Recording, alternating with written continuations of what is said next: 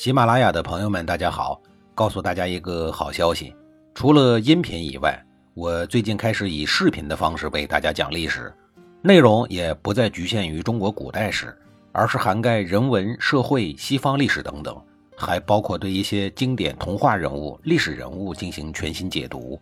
欢迎大家在微信视频号里搜索“志明侃历史”，同志的志，光明的明，调侃的侃，历史故事的历史，我在视频里等你。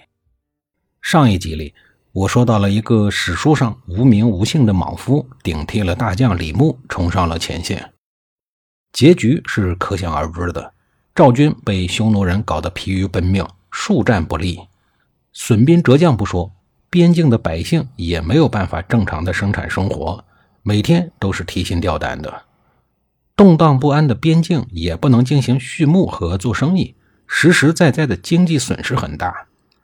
乱糟糟的现实情况让边境军民甚至怀念起当缩头乌龟的美好生活。这样一来，大家就都不由自主地想起了李牧同志。民心及现实情况逼得赵孝成王没办法，只能礼贤下士，亲自登门请李牧再次复出。李牧说：“哟，不行啊，大王，本人回来以后一时间不能适应水土，病得厉害。看那个样子，明摆着是要提条件呢。”赵孝成王说：“又不是说让你服劳役，边境上空气清新，蓝天白云的，还有你熟悉的草原味道，很适合你养病，不是？你赶紧去吧，非你去坐镇不可。”李牧开出了条件说：“大王，您一定要让微臣去，那就必须允许微臣继续使用以前的老战略，我才敢去。”赵孝成王见他提条件，就说明有戏，心中暗暗窃喜。但脸上还是保持着肃穆大气的口吻说道：“从今以后，一切边务你自行决定，寡人不再干涉。”刚刚还病殃殃的李牧大喜过望，瞬间就容光焕发、精神饱满的赴任去了。回到了老岗位上，李牧就告诫部下说：“一切照旧，同时加紧训练部队，养精蓄锐。然后呢，然后就喝酒吃肉。”这样一来，匈奴花完钱想再来抢东西的时候，得又和以前一样毫无收获，而白白的跑一趟。面对缩头乌龟李牧，匈奴人气的是暴跳如雷，但又无计可施，始终想不出什么好办法来对付这个胆小鬼。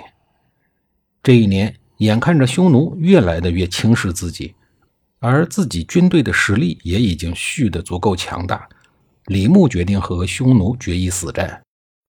而士兵们准备战斗的情绪被李牧给撩拨到了巅峰，大家明里暗里的都殷切期望着将军赶紧发出打仗的指令，要不然这每天总是躲着吃牛羊肉也不是一回事儿啊！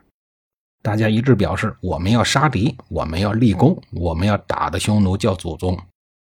李牧挑选了精兵，淘汰了老弱，共选了战车一千三百乘，骑兵一万三千人。另外，又选拔了战场上经验丰富、曾经立功受赏的步兵五万人，能使用强弓劲弩的优良射手十万人。他把挑选出来的人针对性的另行编组，针对匈奴的游击战术进行了布阵、迎战以及追击训练。等军队训练完成，可以进行决战的时候，李牧在用品敌骄兵的策略，他派出了民众出关去放牧。人民满野，牛羊遍地，但是呢，只派了少数的士兵去保护边寨放牧的老百姓。匈奴人得到消息以后，立刻就派出了小股骑兵前去劫掠。李牧命令士兵短暂的抵御匈奴人之后，立刻佯装失败，一路狂逃，还丢下了很多的财产和牛羊。这一回，匈奴人满载而归了。匈奴人占了便宜，得胜而归以后，喜不自禁。这种假装失败的战况一共持续了令人发指的五次。经过五连胜，匈奴人认为赵国的防守力量根本不可一击。见赵军如此的不堪，匈奴人个个就像三天没吃饭的饿死鬼，各个部落纷纷要求杀过去，大扫荡一番，干一把大的，一心想着要把赵国的金银财宝、绫罗绸缎、牛羊姑娘全都抢回来，生怕去晚了捞不着好的。冷寂的草原，好久没这么热闹了。匈奴强盗们这些年喝西北风、吃野果，早就披头散发、郁闷如狂。见民心所向，于是匈奴单于振臂一呼，亲自率领全国的土众们倾巢而出，大军直逼雁门，准备来干一场大的。这时候，李牧知道品敌交兵的策略已经奏效了，于是严阵以待，采用口袋战术。兵分三路，中间一股力量诱敌深入，左右两侧对他们进行包围。这一战中，李牧把《孙子兵法》的智慧发挥到了极致。先是五连败，丢弃牛羊、辎重等无数的财产，造成了怯阵的假象。利用假象，把匈奴主力部队。从他们擅长作战的草原引诱到长城的外围，然后再进行决战。到了本土战场，李牧发挥了赵国重装战车的优势。首先用战车直接冲击匈奴骑兵的正面进攻，在重甲战车阵线的后面又安排了十万弓弩手。这些人对正面的匈奴骑兵形成了毁灭性的箭雨覆盖，密如蝗虫的箭遮天蔽日，如同一块巨大的地毯。覆盖在了匈奴的骑兵阵地，受到箭伤的匈奴士兵开始向两侧逃窜突围。这时候，在主战场的两侧，赵国的重装步兵优秀的防御能力发挥了作用，他们成建制的顽强地阻止了匈奴骑兵逃出包围圈的企图。而在主战场，重甲战车继续以排山倒海之势冲向了本已溃不成军的匈奴阵地。重甲战车首尾相连，横冲直撞，如同失控了的钢铁巨兽，疯狂地踩踏碾压匈奴的骑兵。随着战车向前的持续推进，对匈奴的包围圈也就越来越小。而此时，十万弓弩手迅速地向各个方向分散，并占据了有利的位置，向匈奴的阵地轮番放箭，进一步射杀残余的有生力量。李牧和匈奴人真正意义上的战斗只有一次。这一战，李牧重创了匈奴人的主力，斩首十万余人。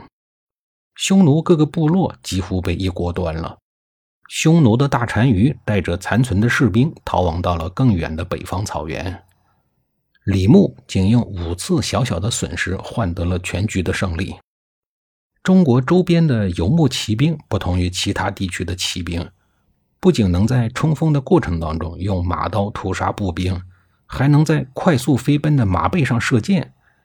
骑兵优秀的机动能力，再加上远程射击的能力，让他们有了可怕的野战能力，形成了一种时刻掌握战场上主动权的兵种。而此战打的匈奴主力几乎全军覆没，数年难以恢复元气。更重要的是，此战是赵国军队中。步兵、骑兵、车兵共同作战的经典战例，为日后汉朝政权和匈奴人的作战提供了可以借鉴的范本。李牧干掉了匈奴人以后，赵国北边的乌云为之一散，风雨飘摇的赵国被李牧的强心一针，又精神大振了起来。不管是起死回生，还是回光返照，总算还能蹦跶几年，不至于瞬间就倒闭。而赵国自此脱离了南北两线作战的窘境，可以集中精力再一次的抵抗秦国。时间推进到公元前二三六年，这一年赵国政坛又发生了一件有伤国体的大事儿：不靠谱的短命鬼赵悼襄王去世了。他死了也就死了，但是他给赵国留下了一个巨大的陷害忠良的祸根。下一集里，我再给您详细的讲述。